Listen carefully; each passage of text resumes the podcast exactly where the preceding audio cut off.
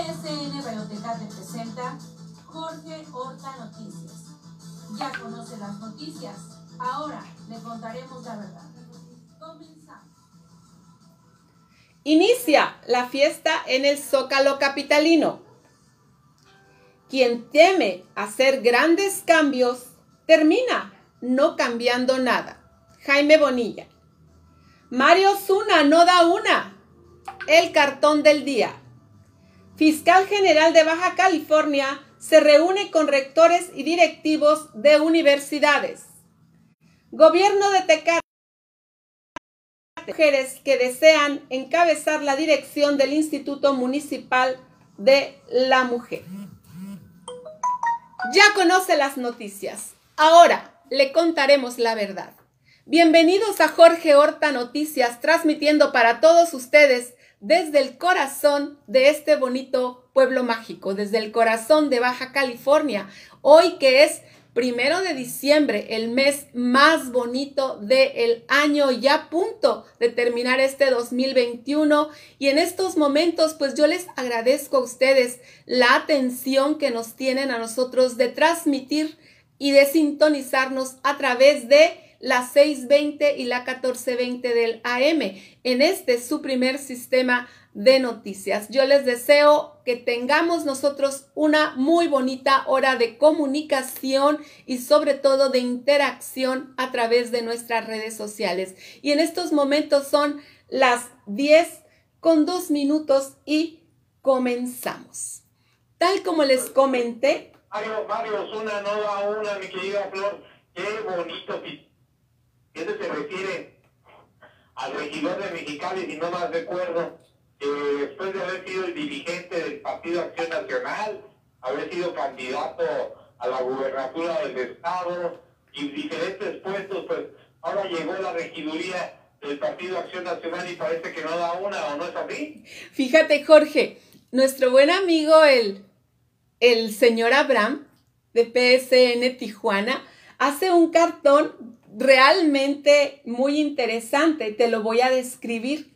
Mira, está Mario Osuna, obviamente dibujado con patas de rata, con una enorme cola, Jorge, y obviamente en sus en sus manos que no son manos, que son garras, trae una bolsa llena de dinero.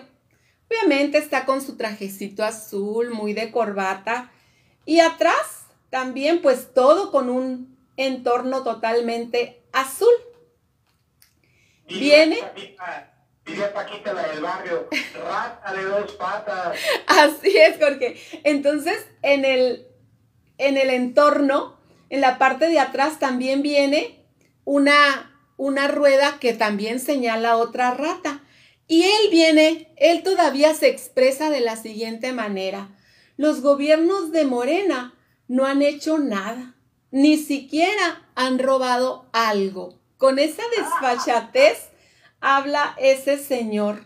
Fíjate nada más y con las bolsas que se le sale el dinero, pues que obviamente no es un dinero que él sacó de una manera onerosa.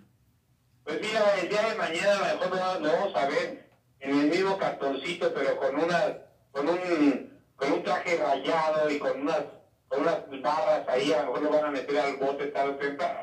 Recordemos que este personaje, fíjate Flor, hace muchos años yo recuerdo que hubo un escándalo porque se robó un dinero de los niños que era para uniformes y se clavó creo que era 3 millones de pesos que tuvo que regresar, ¿eh? Hasta eso lo cacharon en la movida y tuvo que regresar 3 millones de pesos.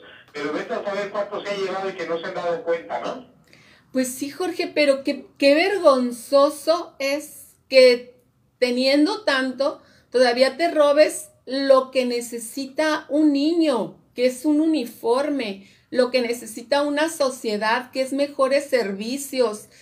¿Qué es lo que pasa por la mente de estas personas que llegan a un lugar y quieren, quieren manotear cuando ellos deben de pensar y de preocuparse por generar para la sociedad y no para para estafar a la sociedad? Pues es que mira, esto se debe a, lo que vemos muy claramente. Hay quien, quien nació para servir a la comunidad y hay quienes nacieron para servirse a ellos mismos. Entonces, cuando tú pones a una rata en un lugar, dicen que es como cuando dicen, yo no le pido a Dios que me dé, sino que me ponga donde hay para poder robar a gusto. Entonces, esa gente no sirve para nada. Esa gente está ahí nada más para robar. A eso entraron, ese es su objetivo. Se manejan en un ladrillo, mi querida Flor, pero tarde o temprano los va a alcanzar el brazo de la ley. Ya vimos ahí lo que pasó con Emma Coronel y con varios que han caído últimamente. Ahí tenemos a la esposa del, del, del, exdirector de Pemex que anda huyendo, también a la esposa del, del, exgobernador de Veracruz que anda allá en Londres y que ya la van a extraditar. En fin, el brazo largo de la ley de. Pues eso es lo, eso es lo mejor para ver de qué manera podemos o se logra modificar este tipo de conductas en, en esta sociedad. Fíjate, Jorge, y cambiando un, radicalmente de el tema, quiero comentarte que desde muy temprano, a través de las noticias, nos enteramos que empezó a acudir a la gente al Zócalo, ya está ahorita el famoso AMLOFest, a todo lo que da. Y sin embargo, fíjate que es una fiesta que estará empezando a las 2 de la tarde, pero desde muy temprano miramos que ya está todo, todo un proceso de seguridad y sobre todo pues vigilancia, pero la gente ya está empezando a acudir. Se espera que, que lleguen más de 100 mil personas precisamente a escuchar el informe que estará dando, el tercer informe, el licenciado Andrés Manuel López Obrador a toda la ciudadanía y pues que esperamos nosotros también poderlo, poderlo seguir a través de diferentes, diferentes este, radio, radiofusoras o televisoras, ¿verdad? Pero quiero decirte que va a haber verbena, va a haber mariachi, artistas, y a las 5 en punto se espera que, que el licenciado Andrés Manuel López Obrador pues salga a dar su informe. Pero fíjate, Jorge, quiero comentarte que él está llegando a dar un informe en un momento en el que, está en la cúspide, está en el 71% de aprobación, Jorge. ¿Qué más fiesta que esa, no crees? Pues está ahora sí que colgado en los cuernos de la luna el Andrés Manuel López Obrador. Este, desde las 7 de la mañana allá en México empezó a llegar gente, y no del Distrito Federal, ¿eh? Contingente de Tlaxcala, de Guerrero, de Veracruz, de Baja California también hubo gente que fue. Seguramente por allá, Jaime Bonilla, entre los invitados especiales que van a tener allá. Pero fíjate, ahorita ya son allá pues las 12 del día y a las 2 de la tarde va a empezar el Perequete. No, Jorge, ahorita a estas horas.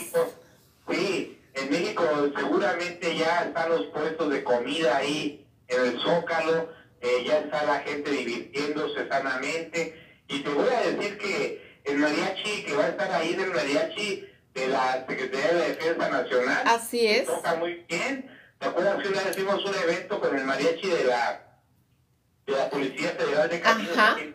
Sí, claro que sí. Eh, hay algo similar con el de la Secretaría de Defensa Nacional. Va a haber bailes folclóricos y también va a haber artistas que se van a estar presentando durante cada media hora va a haber cambio de, de estafeta, así es de que de las dos y media hasta las cuatro y media va a haber ahí festejos con con, con artistas, y a las cuatro y media se va a tomar un receso ahí de 15, 20 minutos para que a las cinco en punto el presidente de la República dé su mensaje a este Androfet.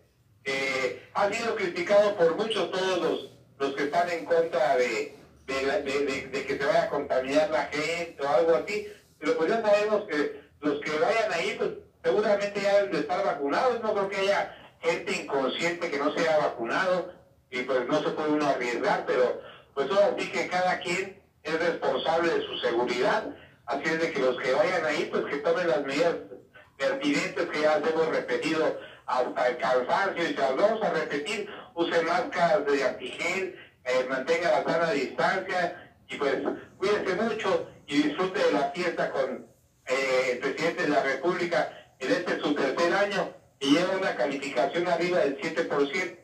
Del 70%. 71. Cada, 10 mexicanos, 7 aprueban su, su, su mandato y pues está colgado, colgado de los cuernos de la luna el querido Andrés Manuel López Obrador. Pues qué gusto y ya estaremos después comentando también el informe de el este tercer informe. Fíjate, Jorge, otras bonitas palabras que me encantaron, por eso la puse en las cabezas de esta mañana, vienen de la boca de ingeniero Jaime Bonilla y me gustaría que me des tu apreciación al respecto. Quien teme hacer grandes cambios termina no cambiando nada. Jaime Bonilla. ¿Cómo la ves, Jorge? Pues, ¿qué es lo que habla de un proceso de cambio? Un cambio que es una mentalidad diferente, pero finalmente la persona que teme hacer cambios, pues termina no cambiando nada. Si no quieres hacer un gran cambio en tu vida, pues a la larga vas a ver que estás en la misma circunstancia que siempre. El cambio es lo que ocurre desde que nacemos hasta que morimos. Entonces, estas palabras que, que puso el ingeniero, pues me remontan a, a esta situación que precisamente políticamente hemos estado comentando. Una persona que llega a hacerse servidor público tiene que llegar con esa mentalidad de generar grandes cambios, porque si no cambias ah, y si no y si temes hacer esos grandes cambios, pues vas a terminar por no cambiar nada, Jorge, y las cosas, y vas a transcurrir, y vas a transcurrir en, en tu tiempo igual, y vas a dejar el lugar en el, al que llegaste en las mismas circunstancias, y eso no se vale, ¿no crees? Pues mira, acuérdate que los cambios siempre son buenos. Regularmente la gente, pues es muy indiferente a los cambios, están acostumbrados mucha gente a depender de cada quincena, de cada catorcena, depender del gasto fijo. Y hay otros que se atreven a, a buscarle por otro lado a la vida, aparte de su trabajo, que buscan otra entrada o buscan la manera de sacar adelante un negocio particular y tratar de, hacer cambios en su vida. Y esto es lo que hace la diferencia muchas veces en la sociedad. Cuando el status quo de una persona está en una burbuja muy cómoda, pues ahí se la quiere pasar. Sin embargo, pues ya sabemos que a veces se revienta la burbuja y pues, oh triste realidad. Así es de que hay que aprovechar el tiempo, el tiempo que tenemos en esta tierra para tratar de hacer cambios, tratar de hacer innovador, de salir adelante y pues, no tanto hacer cambios así, sí, sino hacer cambios que sean en beneficio de uno mismo y de la sociedad, ¿verdad? Que vayan encaminados a que dejes pues un legado, un recuerdo, algo que, que digan, ah, mira, este cuate hizo esto y trabajó muy bien así y asado. En que en lugar de decir, no, pues este, este ahí en su epitafio cuando muera, dicen, fulano de tal murió y vivió y nunca supo para qué existió, es una pena que pase esto, ¿no? Qué terrible, qué terrible, pero fíjate, a mí me encantaron este filósofo de la Liber que nos dio ese, ese bonito mensaje y que para mí fue, fue de mover mucho nuestros esquemas mentales, Jorge, porque fíjate, el cambio es un proceso continuo, cíclico e, e inevitable que experimentamos todos los seres humanos. La mayoría de las veces es impredecible, incontrolable e inclusive va en contra de nuestra voluntad. Sin embargo, hay cambios que nosotros tenemos que promoverlos, Jorge, como las conductas que bien dijiste en, al inicio refiriéndote a, a Osuna, pero también, Jorge, o sea, debe de haber un deseo intrínseco en el ser humano de transformar. Finalmente, cuando estás en un lugar de autoridad, no es para que te sirvas, es para servir. Sí, porque mira, puede haber cambios que tú logres sin, buscarlos. Te vas con la marea y pues si cambian las situaciones, pues junto con todos como, como todos los borregos, pues tienes que cambiar. A donde marquen mal, hacia allá te vas a ir.